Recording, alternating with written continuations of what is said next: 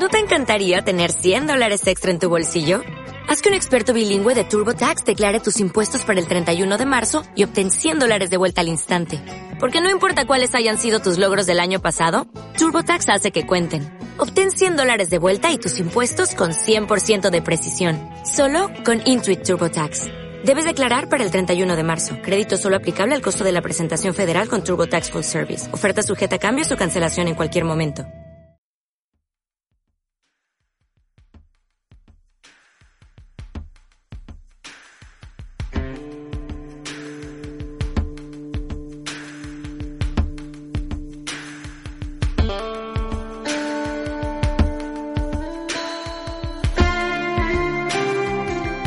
Estás escuchando De Donosti al Cielo con Carlos Bengoa de las redes sociales de Donosti City en radioviajera.com.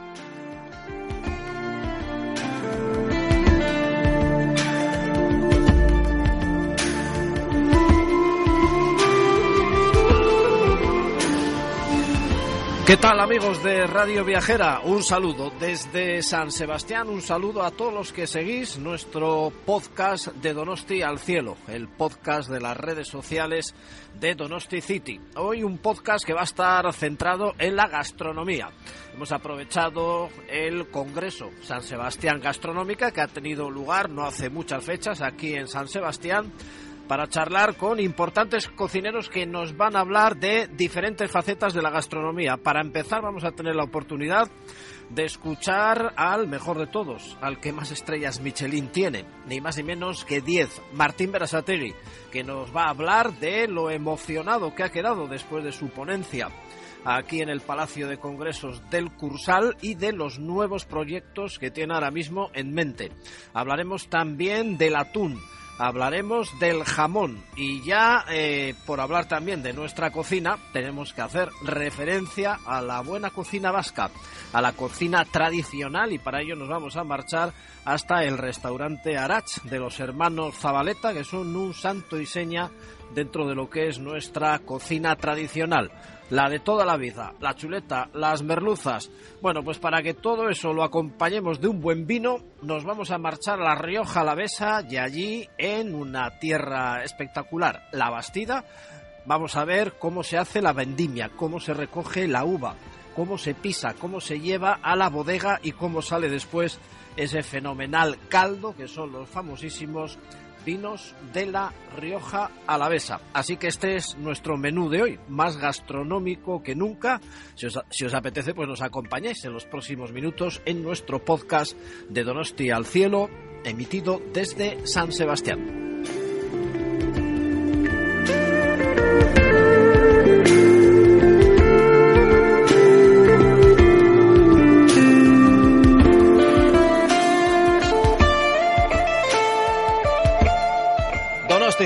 Televisión y un Televista en el Congreso San Sebastián Gastronómica. En la primera jornada se ha puesto el telonazo con un momento muy emocionante. Estar aquí con un 10 estrellas Michelin. Martín Brasategui, muy buenas Martín. Muy buenas. Has salido emocionado, ¿eh?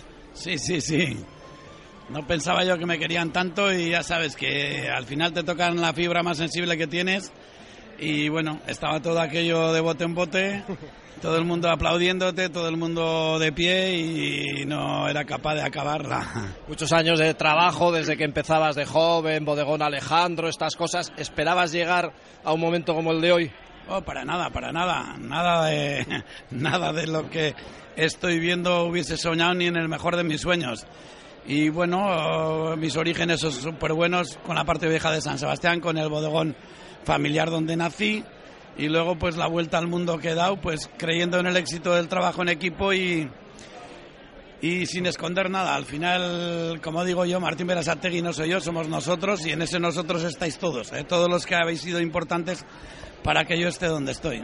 Has hecho una referencia al puerto, a cuando te bañabas en el muelle, a las perritas que nos tiraban y que felizmente se siguen tirando todavía, porque es una tradición que no se pierde. Luego solo has traducido con unos aromas del salitre en un plato que manda narices, la sencillez.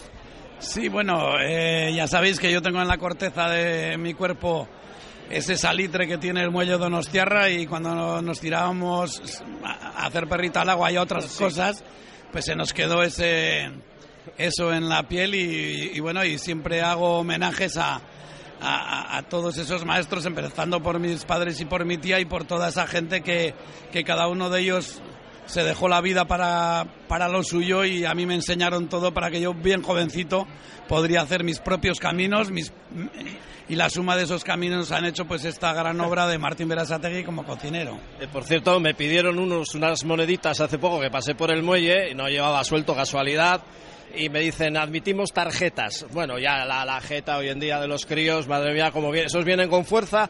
Digo esto porque el tema de la gastronomía de niños, eh, los programas estos de televisión, del Masterchef Junior, eh, ¿se nota en la juventud que la gastronomía va para arriba?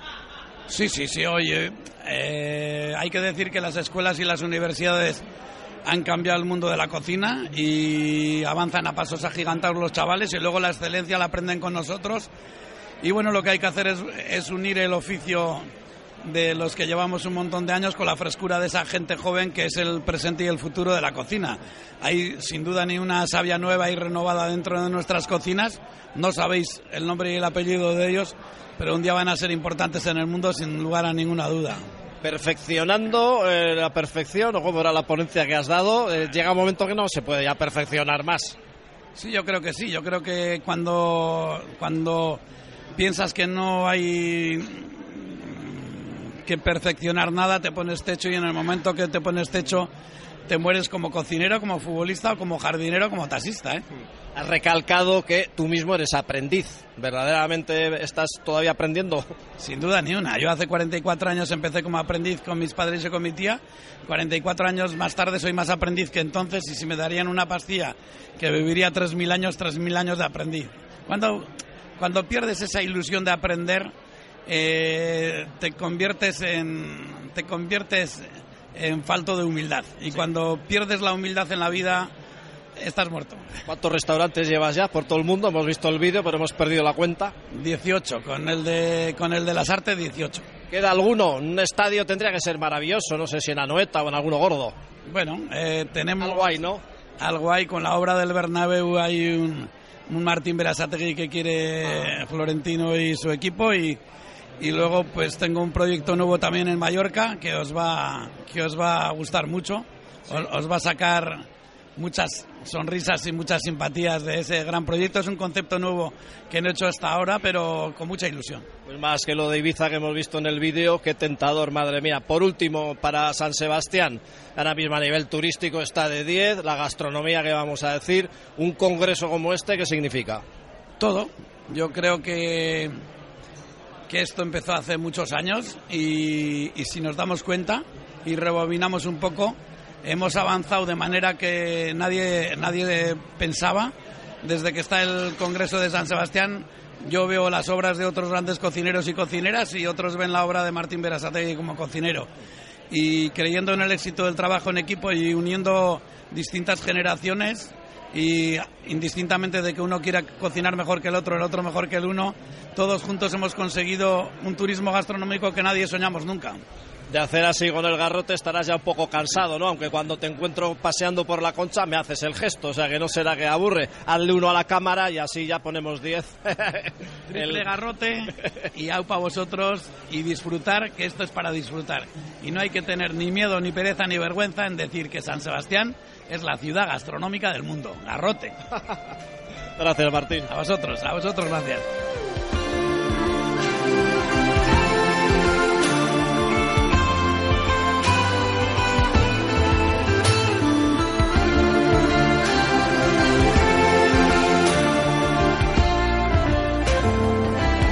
City Televisión y Egunon Televista en San Sebastián Gastronómica, lo mejor de la gastronomía mundial, que además este año es un homenaje a Juan Sebastián Elcano. Repetimos, ya estuvimos el año pasado con Julio Vázquez del restaurante El Campero de Barbate. Muy buenas, Julio. Muy buenas tardes. Si estás aquí un segundo año, ¿se la cosa va bien? Sí, disfrutamos mucho de la feria y damos nuestro punto de vista. Eh, ¿Por qué venís aquí? ¿Cuál es el motivo principal? En este caso venimos con la APP, ¿vale? De, de Almadraba, en el cual productos de Gadira, atún rosa, salvaje de Almadraba, tenemos expuesto aquí nuestro producto, un producto que es el único que trabajamos en el restaurante y que a día de hoy eh, asesoramos y que trabajamos con él desde toda la vida. Cuéntanos un poquito el atún rojo salvaje, eh, dónde viene, cómo lo cogéis. A ver. El atún viene del Atlántico Mediterráneo, finales de abril, ¿vale? Buscando aguas más cálidas para desovar. Un atún 100% óptimo en grasa, un atún viene que viene muy pletórico, infiltrado en grasa y ese atún pasa por nuestras costas y se capturan las almadrabas. Ajá. Un arte de pesca milenario, fenicio y selectivo. Atunes de menos de 70 kilos se devuelven al mar. Ajá, tu restaurante especializado únicamente en el atún. Después de 41 años, Restaurante Campero en Barbate lleva muchos años trabajando este mágico producto que no hemos inventado nada, sino que le hemos puesto el valor que realmente se merece. Son tres, eh, digamos, no sé si lo digo bien, ¿eh? la almadraba que engloba Zara de los Atunes, Conil, me pierdo ahí con una, Está Conil, Tarifa, Tarifa. Barbate y Zara. Son las cuatro que hay, de las cuales Gadira es dueña de tres. se aprovecha absolutamente todo del El at- atún. Vamos, hemos degustado aquí un poquito el corazón del atún, que yo ni me imaginaba que se podía comer, súper salado, eso sí. En salazón, Sí. o sea, un producto que nosotros por tradición lo tenemos introducido en nuestra cultura gastronómica. Yo como barbateño me vuelvo loco con un corazón porque desde pequeñito lo hemos consumido. Ah, Pero no dejo de recordar o en este caso respetar de que a todo el mundo no, no le guste, o sea, es respetable. pero ¿qué pasa? ¿Que no se comercializaba el corazón y ahora sí? ¿O cómo? Sí se comercializaba, lo que pasa es que era un producto que gastamos más a nivel de local que a nivel de afuera. En este caso ahora se está comercializando y es un producto que es mágico. Yo creo que eh, como hemos hecho anteriormente, a- eh, aderezando uno de los platos, sustituyéndole por la sal que habitualmente añadimos, eh, va bastante bien. Mira, aquí una de las fotos que más me gusta de Martín Berasategui, que ya tienes que conocer, es precisamente partiendo de un sablazo espectacular, Sí, señor. semejante pieza de, de atún. Son enormes los bichos, ¿eh? Pescar uno de esos, hemos visto algún vídeo ahora también, es impresionante el arte de la pesca. Es un arte de pesca, como he dicho anteriormente, fenicio y selectivo y que desde los fenicios se están capturando y con un respeto porque solo se captura el atún que se pega a la costa. Todo el que pasa por el centro del estrecho se no se captura. Dicen que un 10% es el único que se captura. Bueno, nos has preparado aquí tres pinchitos, tres degustaciones, eh, cuéntanos cada una de ellas cómo ha ido. En este caso primero hemos hecho un, un salmorejo de remolacha, el Ah. cual hemos puesto unos daditos de atún, o sea, perdón, unos daditos de queso payollo de Villolenga del Rosario, le hemos añadido un- unos grecinis de alga, toque crujiente en el plato, y un tataki de lomo, ¿vale? El cual hemos sellado, le hemos echado un poquito de aceite de oliva virgen extra de la variedad arbequina de oro bailén, y un producto que va muy bien, muy fresquito y muy de temporada primavera-verano, ¿vale? Eso sí, luego requiere beber, ¿eh? porque ahora estamos así, como con ganas de beber un poquito. ¿Eso cómo se soluciona? En tu caso, en el restaurante, que ya tendrás experiencia de servir esto, aquello, lo de más allá, pero luego hay que compensar, no sé si con un postre heladito, con alguna bebida. Nosotros en Cádiz, eh, aquí lo acompañaremos con un chacolí, tan conocido Sí. en la zona. Aquí. Pero en Cádiz nos vamos más por los vinos de Jerez, o sea, tenemos una manzanilla, una manzanilla que está para quitar el sombrero en San Lucas, o sea, la Gabriela para mí es una de las mejores y en ese aspecto es como maridaríamos este plato. Ah, Bueno, ya que nos gusta el turismo, nos gusta también los viajes, aprovechamos la ocasión, porque esto saldrá también en Radio Viajera, no solo en las redes de Donosti City, de Mon Televista. Eh, yo ya estaba en Cádiz, pero eh, voy a Cádiz mañana, por ejemplo, ¿qué me recomiendas ver? ¿Dónde, ¿Dónde hay un sitio de interés para echar una buena colección fotográfica? Y luego, ¿dónde iría a comer? Yo en Cádiz, yo soy de Barbate, para empezar, Sí, que no, es un ya pueblo que estamos a unos kilómetros de Cádiz. Muy pero- bonito pueblo, muy Claro, bonito. entonces... La pena es que yo no conocía el restaurante cuando fui a Barbate. Sí, ¿no? si no... Pues nada, allí te esperamos con los brazos Sí, sí, abiertos cómo no. y en este caso y en Cádiz, yo creo que el, el centro de Cádiz histórico hay que visitarlo sí o sí y vivir su gente, vivir eh, su gastronomía, la zona, el entusiasmo que hay, la buena gente que hay. Y Barba- o sea, Cádiz es sal, Cádiz es luz, Cádiz el pueblo es espectacular, el teatro falla, es que hay muchos sitios que visitar en Cádiz, no me podría definir por uno. A nivel de pueblo, eh, Cádiz desde en una ronda de 120 kilómetros tenemos playa salvaje, tenemos sierra con, la, con el payollo, tenemos breña, tenemos mucha diversidad y eso hay que explotarlo y defenderlo. Y gastronómicamente, vente a Barbate, al campero, no, No, no te a decir otro sitio, o sea. Eso está hecho. Yo siempre pongo la, la pega de que hace mucho viento. Hay el viento de Tarifa Pero- y de esas playas, pero no todo el año. Igual hay que saber elegir el sitio o igual gracias al viento y a las corrientes marinas, pues os llega este tesoro. Tenemos un tesoro privilegiado, puesto que ese viento también hace que es una especie de, de, paro biológico que no dejan pescar a, los pescadores y se nutre ese pescado, tenemos un pescado salvaje, tenemos un entorno eh, que es luz y yo creo que Barbate tiene mucho encanto, Cádiz tiene mucho encanto y tenéis que venir. ¿Qué tenéis los andaluces o los gaditanos para contar las, las cosas de forma tan amena?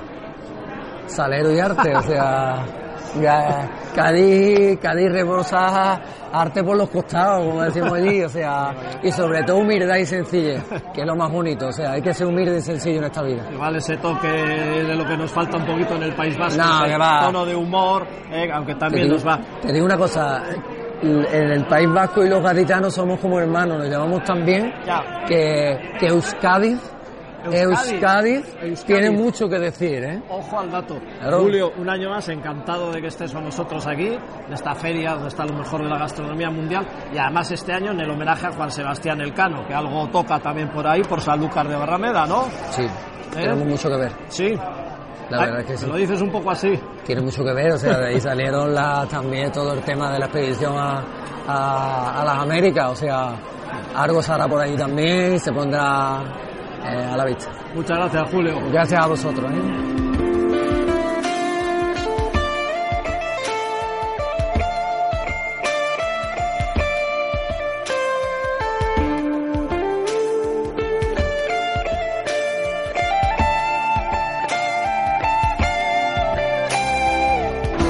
Vez para Agunón Televista, para Donosti City Televisión y para Radio Viajera, porque también quiero yo que estas cosas se conozcan pues por todo el país y por todo el mundo. En un congreso de gastronomía y hablando de cosas gastronómicas, mi debilidad es el jamón.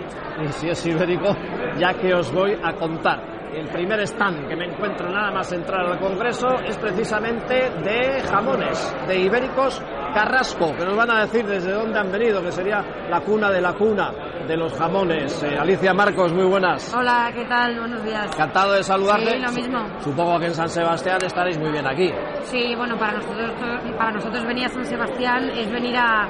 es como estar en casa, ¿no? Eh, sí, sois una empresa eh, familiar, digámoslo así.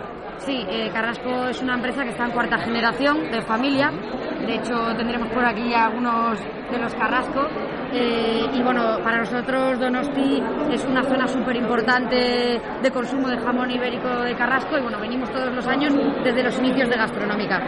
¿Qué tiene Guijuelo, qué, qué tiene toda la comarca para que sea tan famoso el jamón de Guijuelo? Bueno, la zona de Guijuelo es especialmente buena para la curación del jamón porque tiene vientos que son fríos y secos en invierno de la Sierra de Béjar y Gredos y calurosos en verano y eso hace que tenga unas eh, cualidades óptimas para la curación. ¿Cómo seleccionáis el jamón? ¿Cómo se elabora? ¿Cómo se cuida? ¿Se cura? Bueno, para nosotros hay dos fases fundamentales. Una es lo que es la cría del animal, que nosotros la hacemos en Extremadura, que es la zona donde tiene mejores dehesas la península ibérica y luego todo el proceso de curación, lo que es salazón eh, y curación se hace en Guijuelo. Tiene principalmente tres fases. Primero una de salado, que el jamón está en sal tantos días como kilos tiene eh, la pieza. Después pasa a una zona de, de bodegas y después pasa a una zona ya de curación más, más elevada. Tenéis vuestro propio campo con los cerdos en este caso. Eh, sí, nosotros tenemos nuestras propias fincas en Extremadura, en Jerez de los Caballeros concretamente. En Jerez de los sí, Caballeros. Sí, en Jerez de los Caballeros, eh, porque eso nos permite tener eh, todo el proceso controlado desde la cría del animal hasta, hasta que el producto llega a la casa de nuestros consumidores. Para los no iniciados, que serán poquitos, ¿cómo se distingue un jamón de guijuelo de otro que no sea de guijuelo o ibérico?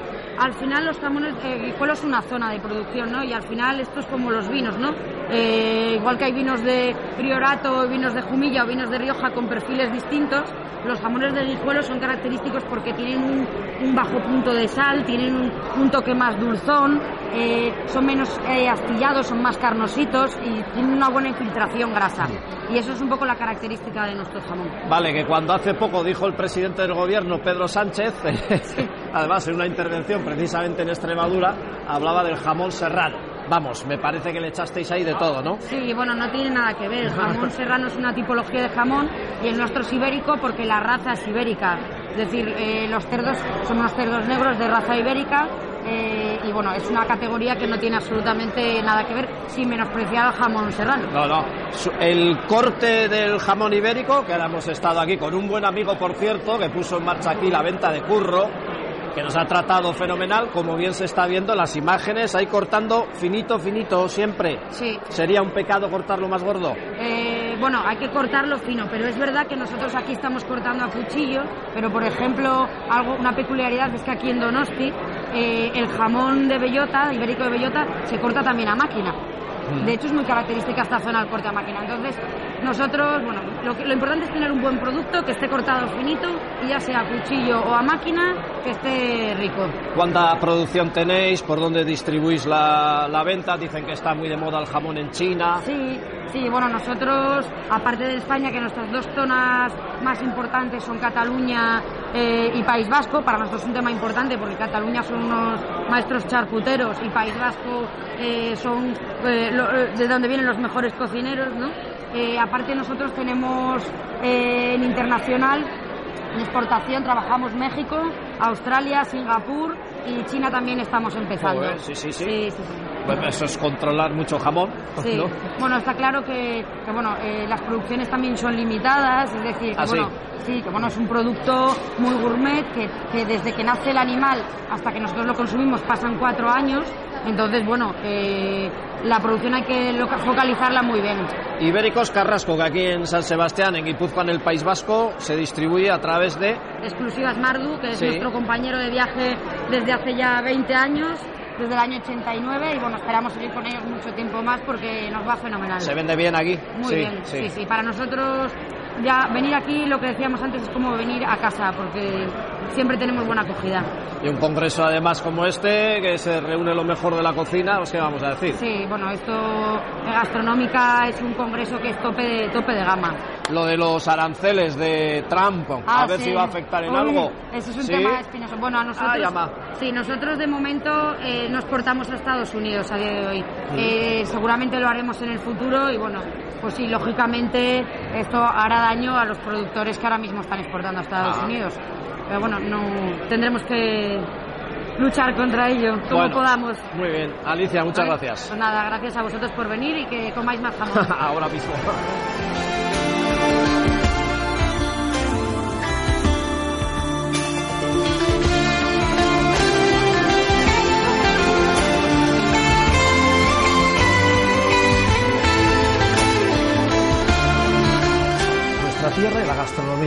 Referente a nivel mundial. La gastronomía sofisticada, pero también la nuestra. Yo creo que es nuestro santo y seña, precisamente, nuestra gastronomía. Y estamos en uno de los templos, precisamente, de la cocina tradicional, que es el restaurante Arach, que tantas veces os recomendamos en nuestras redes sociales. Iker Zabaleta, muy buenas. ¿qué hay? Buenas. Yo creo que en este momento estáis en un punto culminante de lo que es precisamente la gastronomía tradicional, la nuestra, la de toda la vida, ¿o no? Sí, eh, yo creo que se está tomando conciencia de que, de que hay que conservar las viejas tradiciones, los, los platos de toda la vida, que son los que, los que nunca aburren. Y, y eso también eh, va, va unido a- al entorno, que también pues eh, hemos hecho una gran apuesta por, por el entorno, por el mercado cercano, por el producto cercano, que lo conoces y es de la, de la mejor calidad que hay. En su día me dijo tu hermano Xavi que eso no significa que vayáis reñidos con la alta gastronomía, la más sofisticada, la de Martín de Arasategui, Arbelay y este tipo de gente, ¿no? Al revés, eso trae No. potencialmente turismo aquí, que luego seguro que se decanta por conocer lo nuestro. Sí, por supuesto, y, y de hecho nosotros también tenemos eh, eh, grandes amistades, pues Daniel Cococha o, Rubén Trincado de Mirador de que hacen otro tipo de, de cocina y, y subijana y, y bueno, eh, tenemos mucha relación también con ellos, pero para nada estamos reñidos con ellos, todo lo contrario, nosotros ap- aprendemos también de, de ellos y nosotros también, eh, en nues- nuestros platos también, muchos de ellos innovamos, porque al, al cliente, al comensal, hay que darle siempre también una variedad, no siempre sacar un poco de la rutina y, hacer platos eh, a veces un poco atrevidos, pues es- esos que se dicen mar y montaña que, que, que, van de la mano estupendamente y al comensal pues le das una grata sorpresa, no, no siempre comer lo mismo, aunque, aunque sea de calidad y, y no te canse si es un poco habitual, pues darle otra otra oferta más, ¿no? A que se atreva a esto, pues darle otro tipo de cosa. El Arach, eh, como casa, como caserío, caserío se puede decir, ¿no? Bueno, era un caserón, un caserón de, de hace muchísimos años. Tiene una sí. historia bonita porque Sí. em- empezasteis cuando aquí no había nada, ¿no? un poco más en plan de dar menús del día. Mucha gente de San Sebastián venía hasta aquí, que era un largo paseo, ¿no? pues a merendar, a, a pasar el día, ha evolucionado todo, claro. Ha cambiado mucho, eh, está una zona, claro, como un poco apartada, fíjate, y ahora pues estás a la entrada de Donosti, en un sitio privilegiado y bueno, pues ha creado mucha empresa alrededor, también hay muchos bares, ha hecho una zona muy bonita, que no es competencia, todo lo contrario, o sea, al final se ha hecho una zona bonita de, de poteo, cada uno con sus referencias, sus platos, su manera de, de hacer y al final eso, eso nos enriquece a todos, nosotros estamos encantados. Tenéis las dos opciones, ¿no? La de más menús, pues para esa gente que viene de las empresas a comer en plan pinchos o un menú del día, y luego ya una zona un poco más reservada, digámoslo así, para ya ir a atacar la merluza, el chuletón, Sí. ¿no? Sí, sí, ahí tenemos todo, pues todo tipo de, de opciones. Damos bocadillos, eh, la barra pinchos, eh, llevamos pinchos, llevamos raciones, eh, eh, trabajamos a la carta, menú del día, o sea, sí, hacemos, hacemos de todo. Al final, hombre, eso también eh, supone un gran sacrificio, pero bueno, es una, una forma de, de tirar para adelante y de, y de seguir trabajando bien como hacemos, ¿no? Al final, pegarle un poco a todo, pues al final trabajamos muy bien gracias a eso. Tenemos imágenes de unos buenos chuletones, ¿Eh? de un besugo, creo que también, que es lo que más se solicita por aquí.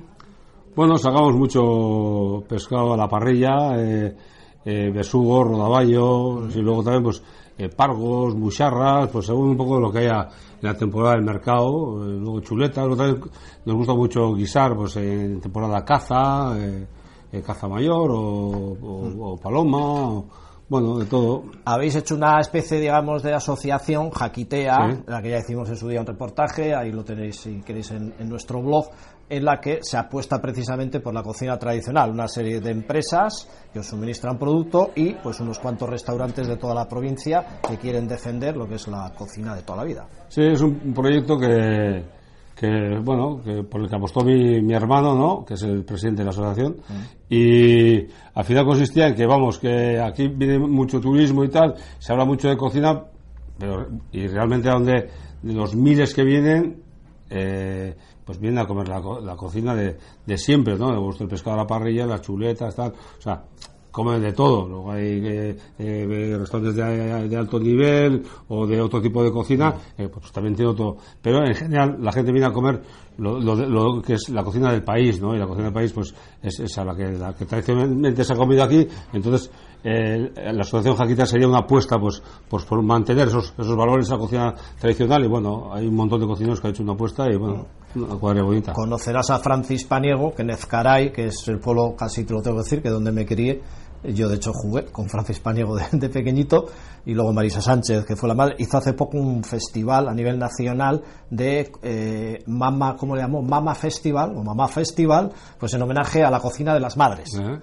Porque a veces unas buenas lentejas son bastante más ricas que otra serie de cosas más Sí, sofisticadas, sí, ¿no? pues ¿Tenías gracias. idea de, de ese festival? No, no, no, no. cierto modo es defender la cocina Pero seguro- tradicional seguro también, que tuvo un éxito Joder, terrible. bueno, ya te lo digo yo, Sí. y estaba riquísimo todo. Seguro, seguro. Pues nada, que sigáis con esa iniciativa, que hay que defender lo nuestro, que es lo que nos ha caracterizado todo- toda la vida. Muchas gracias, Iker. Muy bien, Sergasco. Hasta otra.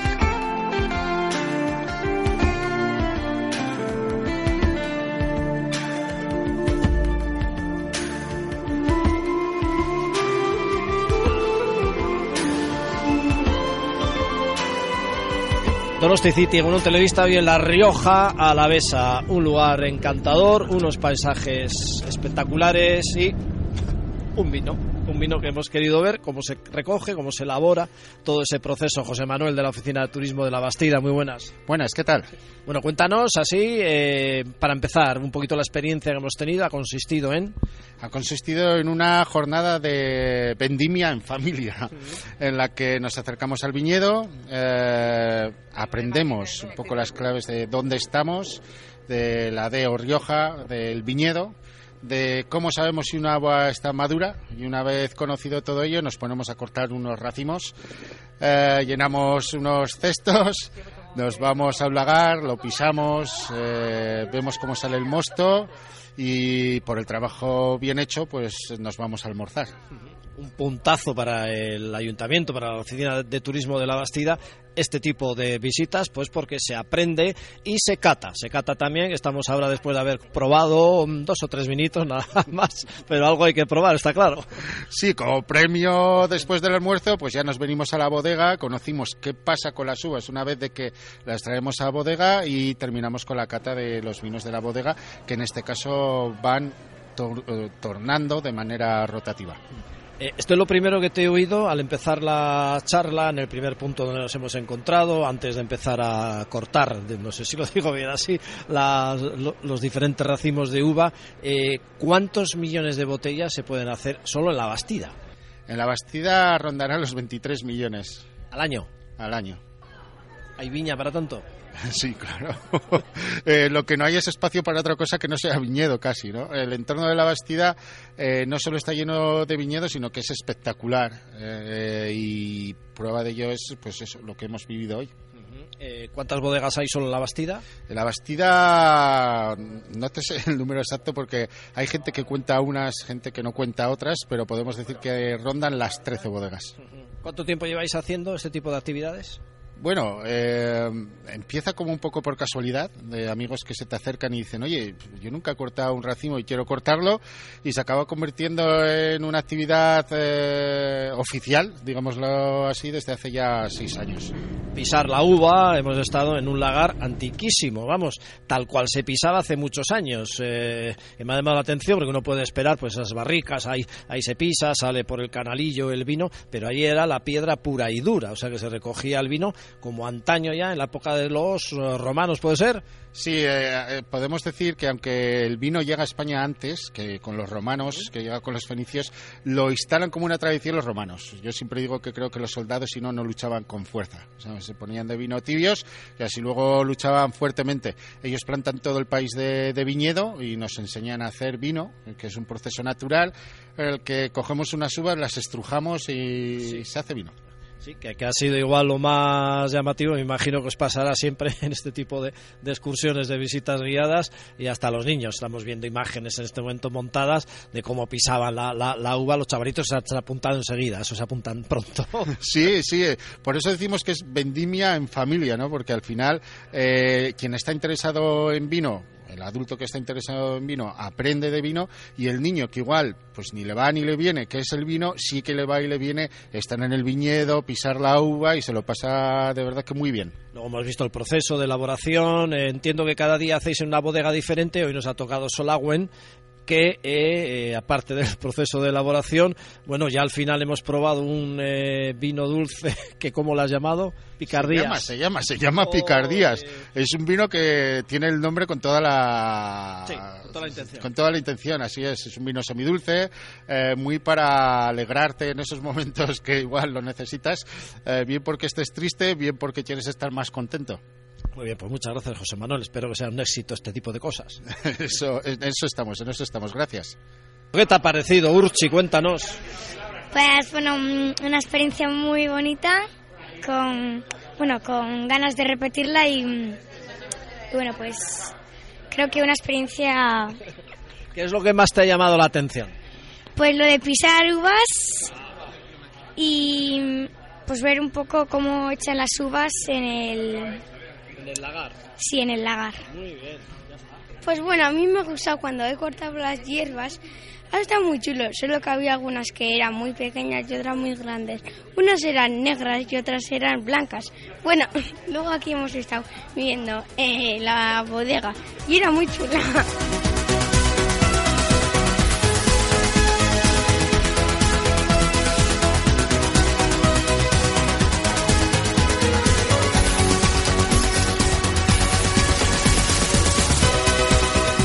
Pues nada amigos, hasta aquí nuestro podcast de hoy de Donosti al Cielo, el podcast de las redes sociales de Donosti City.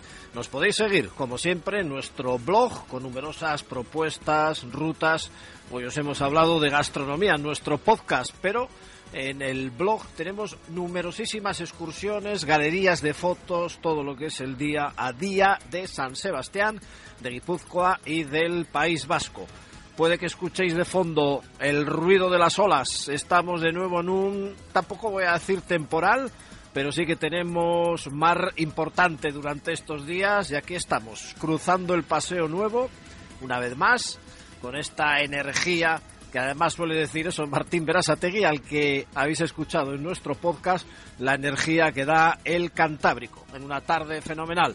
Un saludo de Carlos Bengoa desde San Sebastián y hasta nuestro próximo podcast.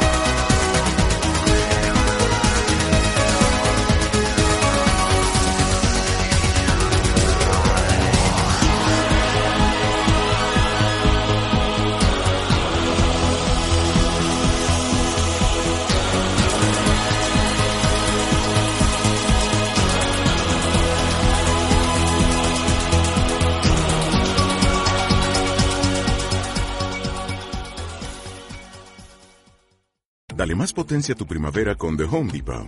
Obtén una potencia similar a la de la gasolina para podar, recortar y soplar con el sistema OnePlus de 18 voltios de Ryobi desde solo 89 dólares. Potencia para podar un tercio de un acre con una carga.